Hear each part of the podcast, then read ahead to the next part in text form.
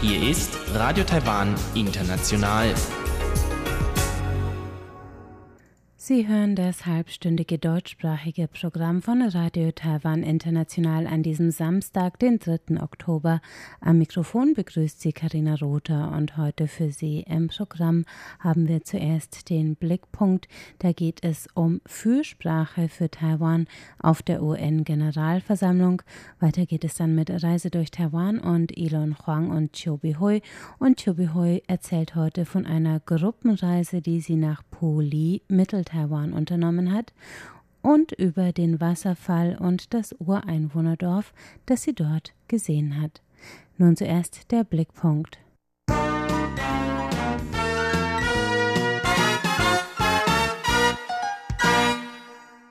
Die 75. Generalversammlung aller Mitgliedstaaten der Vereinten Nationen ist diese Woche zu Ende gegangen. Wie immer war Taiwan nicht zur Teilnahme zugelassen und wie immer verfolgte die taiwanische Öffentlichkeit gespannt, ob Taiwans diplomatische Verbündete auf der Versammlung für das Land das Wort ergreifen würden.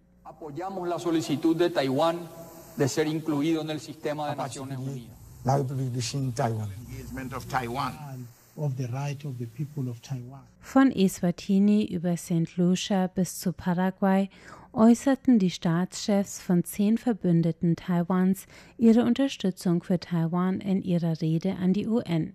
Der Tenor Taiwans Erfolge bei der Pandemieprävention zeigen den Beitrag, den das Land im internationalen Verbund leisten könnte, und der Ausschluss Taiwans aus der UN ist ungerecht und muss aufgehoben werden. So sagte Kauseo Natano, der Premierminister des polynesischen Inselstaats Tuvalu, in seiner Videobotschaft an die UN. It is regrettable, however, that the Republic of China, Es ist bedauerlich, dass die Republik China Taiwan mit ihrer vorbildlichen Antwort auf die Pandemie weiterhin aus dem UN-System ausgeschlossen bleibt. Tuvalu unterstützt den Wiedereintritt der Republik China, einem Gründungsmitglied der Vereinten Nationen, in die UN sowie die aktive Teilnahme an den Sonderorganisationen der UN, einschließlich der WHO und der Internationalen Organisation für Flugsicherheit ICAO. Als Nichtmitglied ist Taiwan auf seine Verbündeten angewiesen, um seinen Anliegen bei der UN eine Stimme zu verleihen.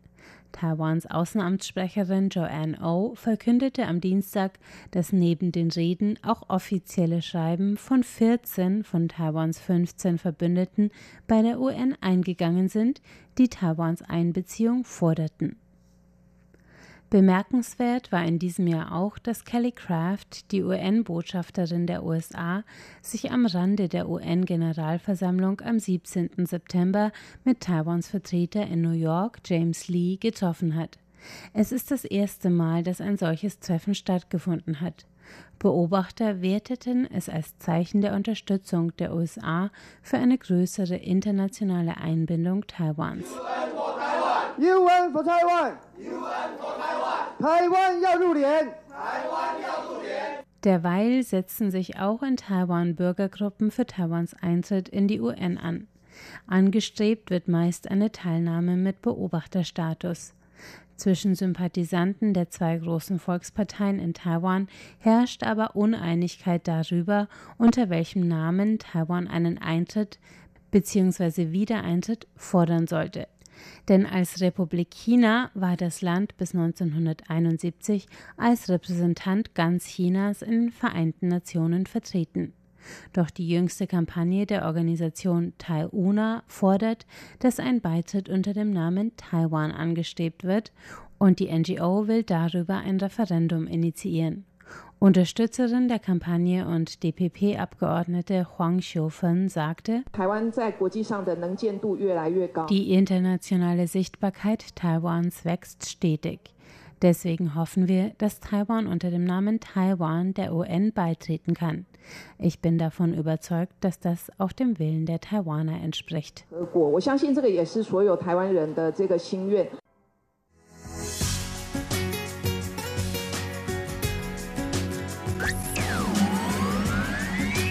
Radio Taiwan, international aus Taipeh.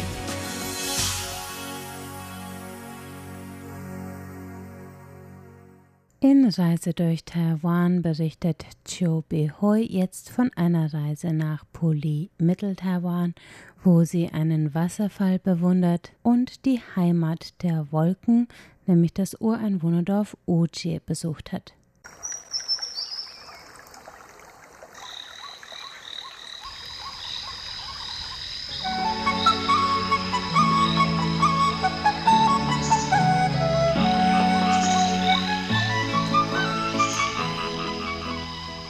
Radio Taiwan International.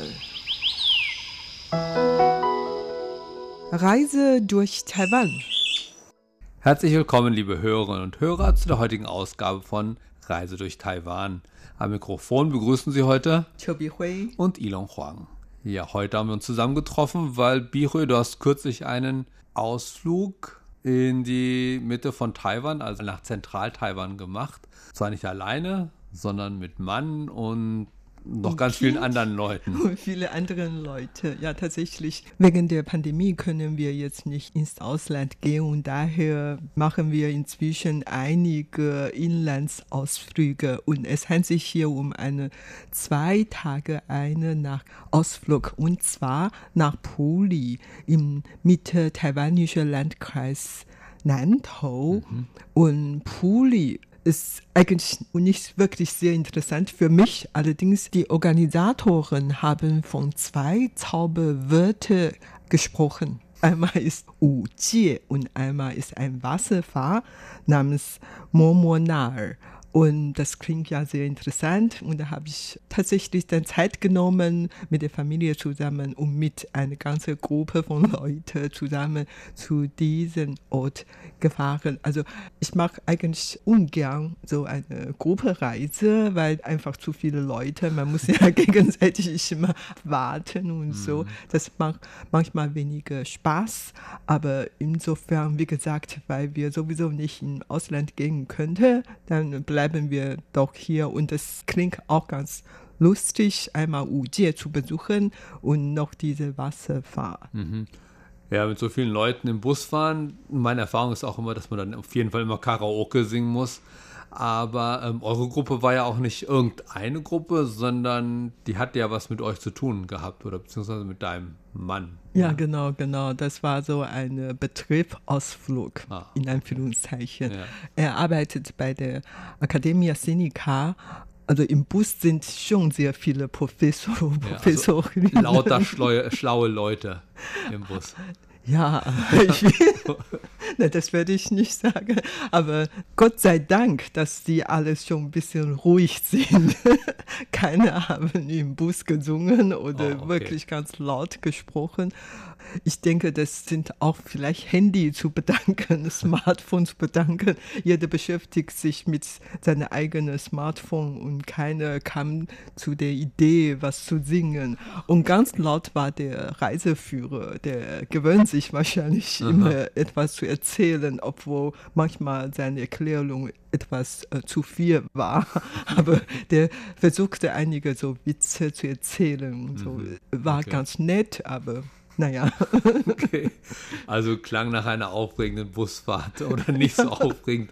Aber gut, ihr wart Gott sei Dank ja nicht nur im Bus, ihr seid früh losgefahren und dann seid ihr eben irgendwann nach Puli oder Nantou gekommen. Die Busfahrt dauert drei, vier Stunden, war ein Oh, bisschen lang, aber wie gesagt, in den frühen Morgenstunden war sowieso meine Schlafzeit. Ich so. habe auch ein bisschen also Pause gemacht. Mhm. Also du bist direkt sozusagen von den Nachrichten hier gekommen, du hast die Nachrichten hier gemacht oder die letzten Sendungen noch gemacht und bist dann gleich zum Bus gegangen. Nein, nein, nein, so übertrieben war das wirklich nicht. Mhm.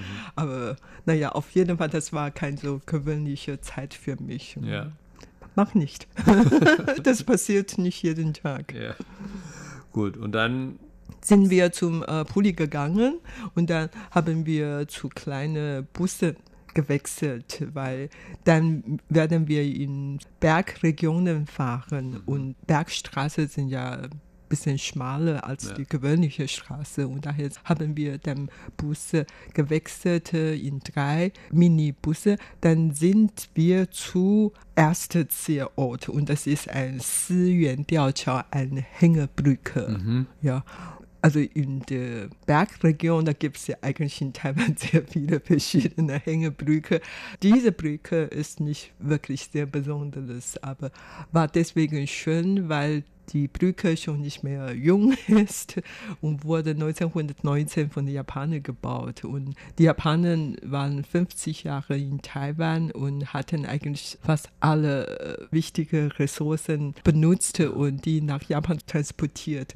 Und in dieser Region gibt es eigentlich weder Kohle noch Gold oder Reis, was auch immer das ist, war, ist eine Bergregion, aber da gibt es sehr gute Quelle, Wasser. Also aus dem Wasser kann man Strom gewinnen und daher die Japaner haben auf dem oberen Fluss einen Staudamm gebaut. Ja. Und damit hatten die Japaner Strom gewonnen. Und diese Hängebrücke dient dazu, dass man dann zu dem Staudamm gehen konnte.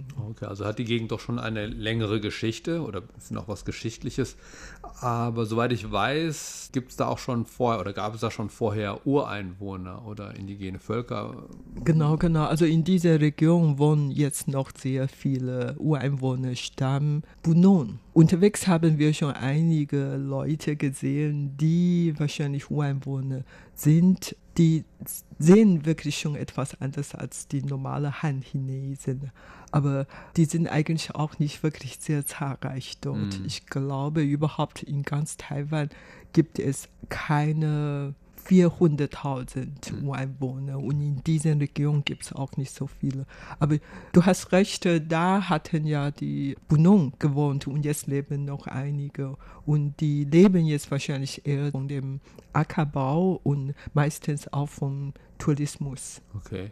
Also konnte man da auch noch ein bisschen sowas sehen, also zumindest, also sowohl von den Japanern, gut, die, von den Japanern konnte man die Brücke und den Staudamm sehen. Wurde darauf hingewiesen, dass das aus der japanischen Zeit war. Und ähm, auf die andere Frage noch, sah man auch einiges noch von, den, von der Bunong-Kultur dort?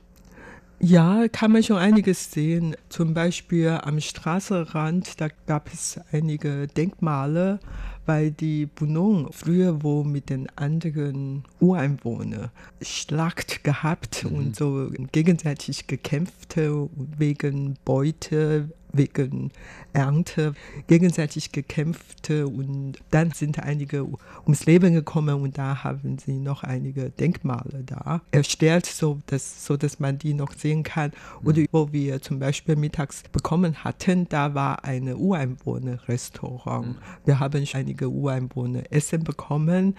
Am Rand gab es Gesang und Tanz von den Ureinwohnern. Die haben dort aufgeführt und dann hatten die Gäste dazu eingeladen, mit zu tanzen. So.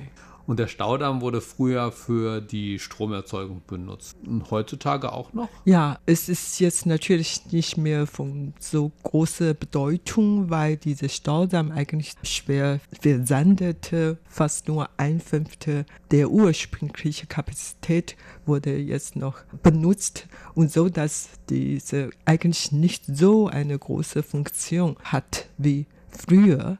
Allerdings ist dieses Stromwerk ist noch im Betrieb. Ich kenne die Gegend nicht so, aber sie stand vor kurzem ja, in den Schlagzeilen. Und zwar ist es da zu einem Unfall gekommen, der auch mit dem Staudamm zu tun hat. Da haben Leute in der Nähe, weil es, dieser Staudamm führt ja dann auch Wasser, und, beziehungsweise der, das Wasser führt dann durch einen Fluss und so oder einen Bach. Und Leute haben da gezeltet oder gecampt und da muss es zu einem, das ist zu einem Unfall gekommen mit Überschwemmung und so weiter und es sind mehrere Leute umgekommen. Und diese Überschwemmung hat, soweit ich weiß, auch was mit dem Staudamm zu tun gehabt. Ja, genau. Zwei Familien haben dort gezählt, übernachtet. Und um 4 Uhr in den früheren Morgenstunden kam plötzlich Hochwasser. Also aus einem Maschinenfehler war das Wasser ohne Vorwarnung einfach aus dem Staudamm ausgelaufen. Und das war wirklich ein Fehler. Und äh, man hat vorher gar nicht gemerkt. Und genau 200 Tonnen Wasser war in 20 Minuten rausgegangen und in den Fluss geströmt. Und wie gesagt, die zwei Familien haben dort gezählt und keiner hat was gehört oder gemerkt. Und vor allen Dingen, das passiert um 4 Uhr 10, also in den frühen Morgenstunden, jeder war tief im Schlaf und eine Frau hatte im Wagen übernachtet, während die anderen fünf im Zelt, weil ein Zelt war zu klein für drei Personen und ist die Frau aus dem Zelt ausgewichen und dann im Wagen geschlafen. Ihr ist dann plötzlich aufgefällt, dass das Auto sich bewegt und irgendwo hatte es nicht gestimmt. Und anfangs dachte sie, es käme vielleicht ein Erdbeben, aber als sie wach war, da müsste sie sofort feststellen, das war so Wassergeräusche, Wasserrenten von oben. Sie konnte damals schon keine Zelte mehr sehen. Und tatsächlich kam später dann Rettungsmannschaft und man hat sie gerettet und einen anderen Mann, also Erwachsene, konnte sich noch retten. Er war am Land geschwommen und so. Die zwei sind überlebt und die anderen waren dann tot. Später hat man über diesen Unfall diskutiert und die Frau wollte Schadenersatz von der Regierung beanspruchen, aber man hat gesagt, weil die eigentlich illegal dort gezählt hat, weil an diesem Zeltplatz, da konnte man noch Warnungsschilder sehen, aber wie gesagt, der Staudamm die Verwaltung haben selber auch schon zugegeben, dass sich um ein Maschinenversag fehle. Hm. Also daher, wie sie sich weiterentwickeln würde, wissen wir noch nicht. Aber das passiert tatsächlich schon hin und wieder. Glücklicherweise hattet ihr einen etwas äh, besseren Ausflug und auch nicht so gefährlich, hoffe ich mal. Ja und nein. Am Stausee war alles wirklich in Ordnung, war überhaupt nicht gefährlich. Dann sind wir weiter zu dem Wasserfall gelaufen. Vorher wurden wir darüber informiert, dass wir etwas stabile Schuhe mit, und zwar keine Turnschuhe, sondern Sandale oder was bessere Schuhe, weil wir wahrscheinlich über einen Fluss gehen sollten dachte ich mir, dass äh, wir vielleicht nur fünf Minuten am Flussrand oder den Fluss überqueren sollten. Mhm. Ich wusste ja gar nicht, was passiert. Dann sind wir zu der nächsten Ziel gegangen und das war diese ganz, ganz berühmte Momonal Wasserfall. Wasserfall. Und dann, als wir fast da waren, dann sagte der Reiseführer, dass wir jetzt dann äh, runtergehen. Wir sollen dann ins Wasser rein. Okay. Okay, das war eigentlich so eine äh, Flusswanderung. Okay. Toll. war, eine kleine Überraschung. Ja, schöne Überraschung. War nicht ganz verkehrt, aber war auch nicht ungefährlich. Mhm. Erstmals, ich habe nicht die richtigen Schuhe für diese Wanderung. Und zweitens, weil das Wasser doch einige Grad Celsius niedriger als normale Temperatur Also war. kälter. Kälter, Ja. ja, genau. Und dann bekam ich die ganze Zeit Krämpfe. Ach du je. Und das war schon etwas gefährlich, muss ich ehrlich sagen. Ja. Ja. Wir sind ja auch nicht immer im Fluss gelaufen, sondern manchmal auf irgendeine Brücke oder einen Weg und war schon sehr lutschig, weil am Vorabend hatte es dort noch geregnet. Auch noch. Ja, genau. Und es gab natürlich keine so richtige Wanderungswege, sondern einfach so Durch den Fluss. Und Genau. über die oder am Steine. Rand. Ja. Und hat tatsächlich Spaß gemacht. Ja. Also ich kann, mir das, ich kann mir das äh, schön vorstellen, aber scheint nicht so gut vorbereitet gewesen zu sein oder geplant gewesen zu sein. Ja, ja, Na, tatsächlich. Aber ich muss ehrlich sagen, der Wasserfall war wirklich sehr schön. Mhm. Wir waren ja den Fluss entlang hochgelaufen oder gewandert und am Rande gab es viele große und kleine Wasserfälle. War Okay. total schön. Mhm. Also unberührt, ganz tolle Natur. Wie lange dauert diese Wanderung ungefähr? Ja, es wurde gesagt nur 45 Minuten, aber mein Gefühl nach äh, dauert hin und zurück mindestens zwei Stunden. Okay. War gar nicht so einfach. ich habe mir gedacht, mein Gott, ich kam nie mehr zurück. Gut, dann war es also ein schön, ja, eine schöne Landschaft mit einer kleinen Herausforderung und so. Die hast du aber gut ja, überstanden. Ihr seid dann Ja. auch irgendwann wieder, Ja, ich bin jetzt noch vor dir. ihr seid dann auch irgendwann wieder zurückgekommen. Und dann habt ihr in der Nähe vom Staudamm übernachtet oder wie war Nein, dort gab es überhaupt keine ähm, Restaurant, Hotels und so weiter. Wir müssen dann wieder rausgehen aus diesem Bergregion. Dann sind wir noch zu einer Zone gegangen und vorhin waren wir ganz tief im Tal. Und jetzt dann wieder ganz hoch auf dem Berg. Und von dem Berg haben wir einen sehr schönen Blick in die Stadt Puli. Okay. So, da haben wir ein paar so schöne Fotos gemacht und dort kann man eigentlich auch Hängegleiter fliegen. Okay. Probieren. Das haben wir nicht getan. Hat leider. keiner von euch sich getraut. Nach der, nach der Flusswanderung oder Bachwanderung, das war genug der Aufregung. Ja, genau. ich Ein anderer Grund ist, dass wir zu spät da waren. Ansonsten hätten wir noch das Glück, das mal probieren. Müsste schön sein, aber wie gesagt, das haben wir nicht gemacht. Und das reicht natürlich dann für den ganzen Tag. Okay, also das wäre dann auch nochmal was Schönes, auch aber Aufregendes gewesen. Aber auf der anderen Seite, ich muss ehrlich sagen, das war wirklich schön. Sehr, sehr schöne Natur. Und unterwegs kaum anderen Touristen. Total, natürlich. Okay. Das ist also zu empfehlen, dahin nochmal hinzugehen, nur vielleicht mit einer besseren Vorbereitung oder besseren Ausrüstung, so ungefähr.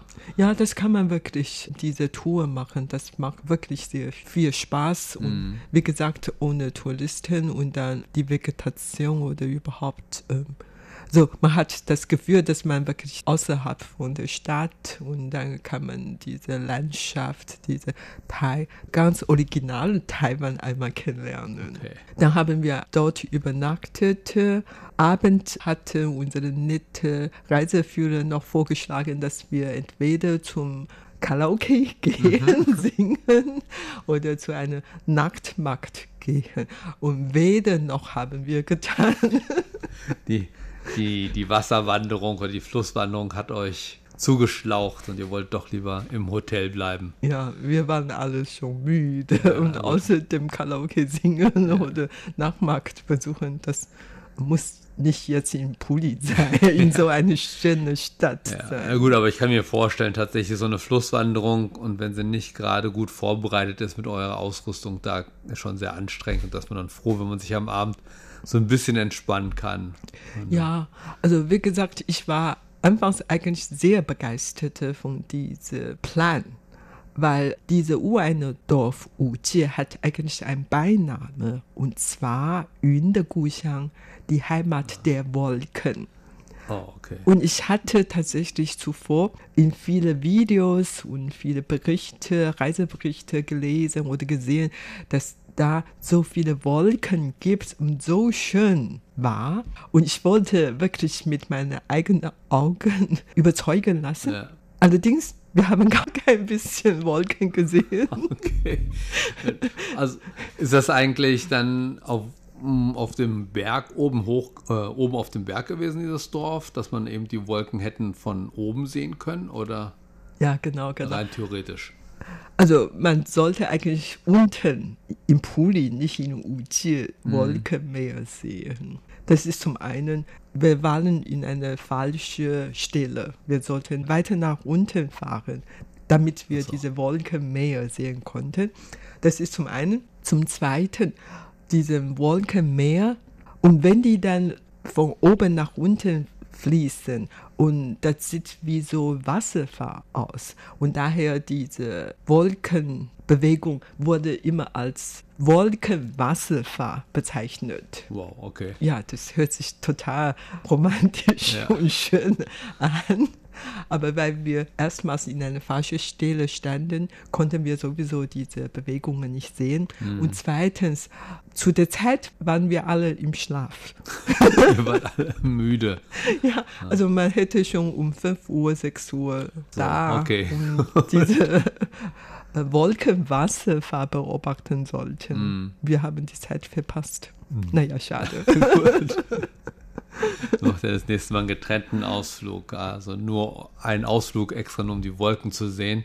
Ja. Bei dem ihr auch früher wach sein könnt und nicht so geschafft seid. Genau, genau. Äh, wie kann man sich die Unterkunft denn dort oben vorstellen? Ist das ein richtig schönes Hotel oder ist das eher so eine kleine Pension oder? Ein richtiges Hotel, angenommen Vier-Sterne-Hotel. Aber das weiß ich nicht, ob wir wirklich Vier-Sterne-Hotel waren. Mhm. Aber schon, schon recht gut, ganz sauber und hat einen sehr, sehr schönen Namen, heißt Guan Yue. Guan ist Krone mhm. und Yue ist Mond. Okay. Also sehr romantisch. äh, war, war okay. Wir waren einfach zu müde. Um das auszunutzen. sind sofort eingeschlafen. Ja. ja.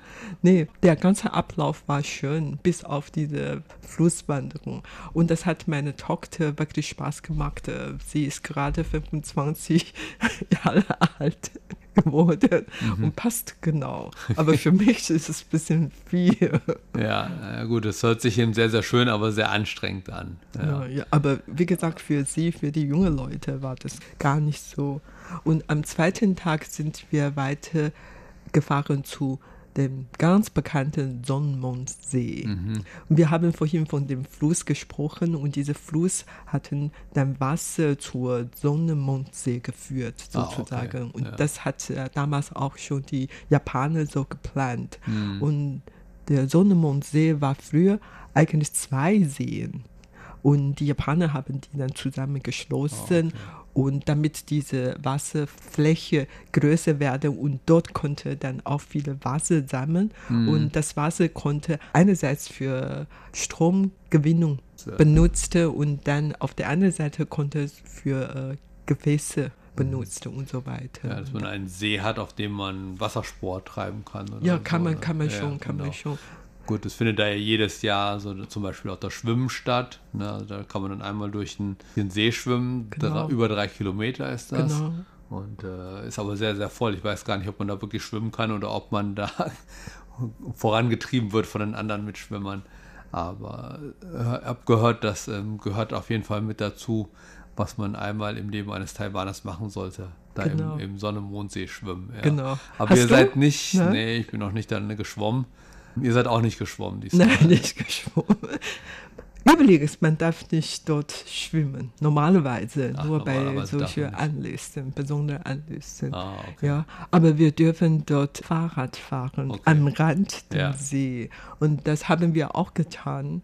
War wirklich schön, diese Fahrradwege Wege wurde als ein der zehn schönsten Fahrradwege bezeichnet von CNN-Reise. Oh, okay. Reportage und Ja. so. Ja, ist auf jeden Fall wirklich sehr, schön. sehr malerisch dort oben. Also ich bin noch nicht da lang gefahren mit dem Fahrrad, ich bin nur ein bisschen spazieren gegangen oder wandern und auf dem See rumgepaddelt im, im Ruderboot. Aber ich habe auch schon oft davon gehört, dass Leute da eben voller Bewunderung oder voller Staunen um den See herumgefahren sind. Ja, mit ja. dem Fahrrad, ja. Das kann ich wirklich befehlen und das war auch unanstrengend. Gar nicht anstrengend. Oh, okay. Keine Herausforderung. Das ist doch schön. Das dann, war das doch dann ein, ein entspannender Tag. Genau. Wenn es nicht zu viele Touristen da waren, dann kann man wirklich ganz entspannen, ja, genießen. Ja. Äh, Also an dem Tag, am Sonntag, waren dann etwas mehr Touristen dort. Leider. Ja, okay. Ja, der Sonne Mond sehr ist natürlich heutzutage ja sehr wird sehr frequentiert, ja, weil es eben ja gerade natürlich auch dieses Jahr jetzt, weil man nicht ins Ausland geht, gehen kann, fahren dort noch mehr. Aber auch sonst ist das eben ein sehr beliebtes Ausflugsziel. Ja, genau. Und dann ähm, nach dieser Runde, dann sind wir zum Essen gegangen und dann wieder im Reisebus eingestiegen und nach Taipei zurückgefahren. Ja, prima. Aber dann habt ihr das ganze Jahr ähm, glücklich überstanden oder ne, überstanden ist auch ein bisschen gemein, aber nee. Also gut, dann habt ihr das ganze Jahr schön durchgeführt und zu Ende gebracht und ja, damit sind wir auch am Ende unserer Sendung und damit verabschieden sich für heute am Mikrofon Waren Chobihui? und Ilon Huang. Damit sind wir am Ende des deutschsprachigen Programms von Radio Taiwan International. Sie hören uns morgen.